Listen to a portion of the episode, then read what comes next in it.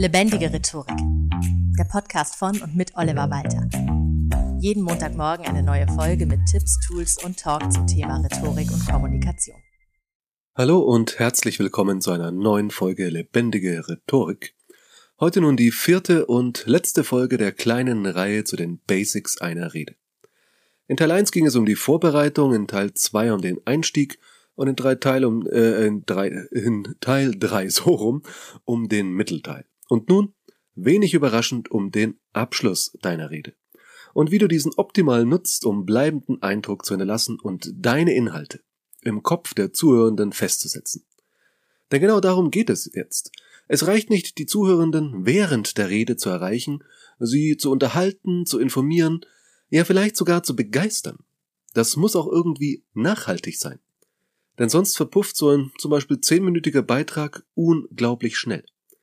Die Leute erinnern sich vielleicht noch, dass ihnen das super gefallen hat und mit etwas Glück sogar an dein Thema, aber was sie damit jetzt konkret machen sollen, also wie es jetzt am Ende deines Vortrags weitergeht mit den Infos, der Wissenstransfer, das bleibt oft total auf der Strecke.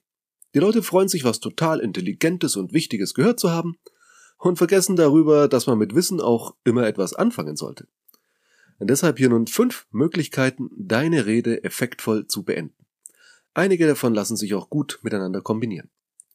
Vorab noch eine Sache, die du auf keinen Fall machen solltest, nämlich Floskeln verwenden.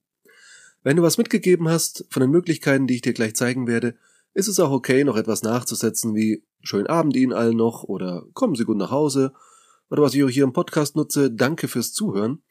Einfach weil das in dem Fall keine Floskel ist, sondern ich mich wirklich über jeden freue, der einschaltet und das eben auch wertschätzen möchte.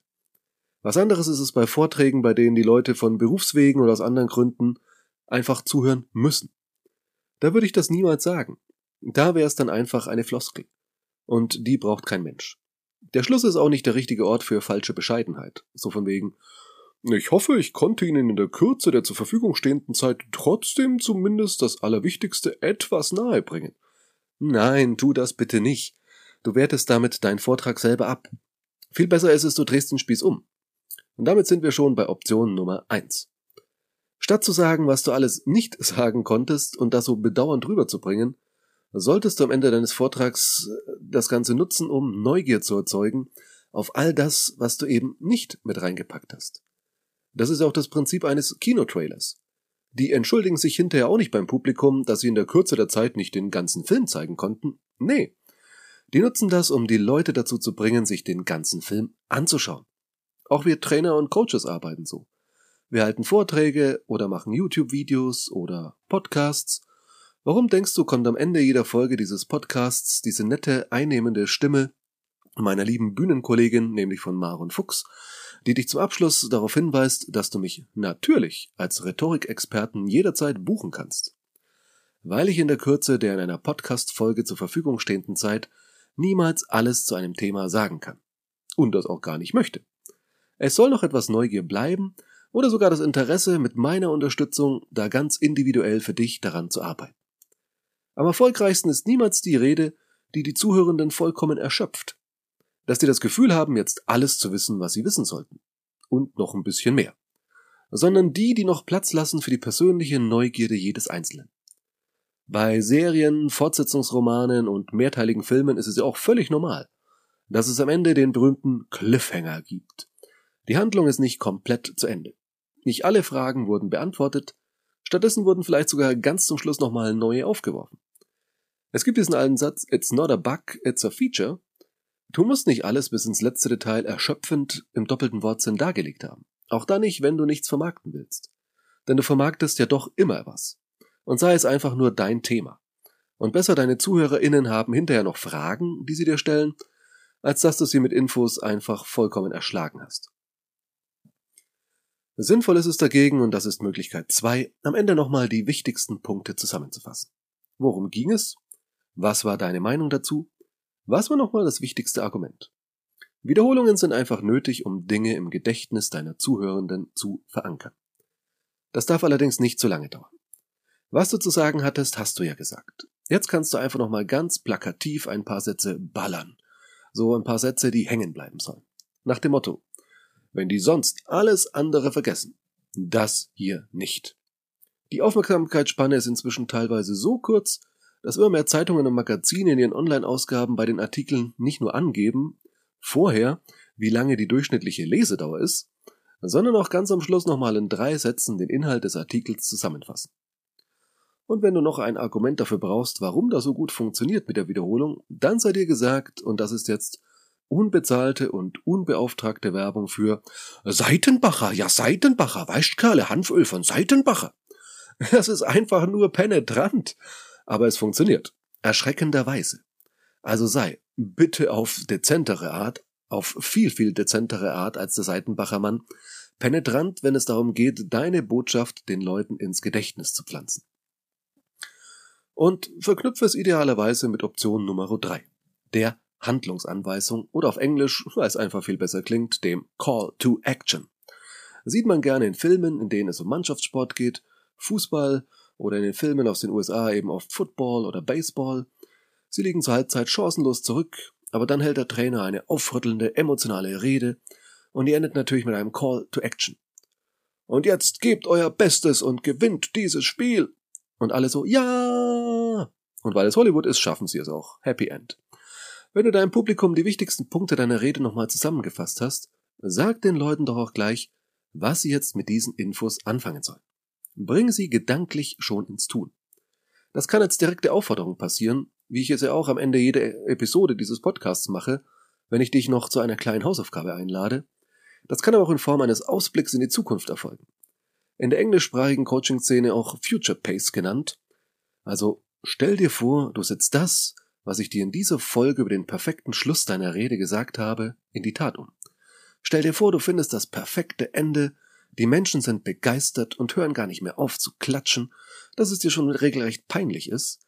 Hinterher gibt es viel Schulterklopfen und Komplimente, du hast die Bühne gerockt, versetz dich in diese Situation und genieße jetzt schon mal den Erfolg, den du damit haben wirst.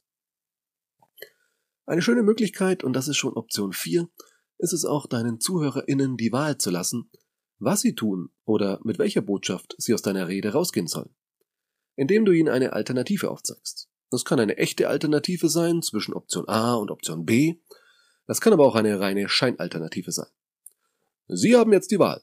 Wollen wir wirklich so weitermachen wie bisher oder endlich mehr Umsatz erwirtschaften? Die Antwort liegt auf der Hand. Und doch ist es sozusagen eine bewusste Entscheidung jeder einzelnen Person, für sich zu dem Schluss zu kommen, natürlich mehr Umsatz erwirtschaften. Was ist denn das für eine Frage? Während die direkte Aufforderung, erwirtschaftet endlich mehr Umsatz, auch als zu fordernd und eben zu direkt rüberkommen könnte.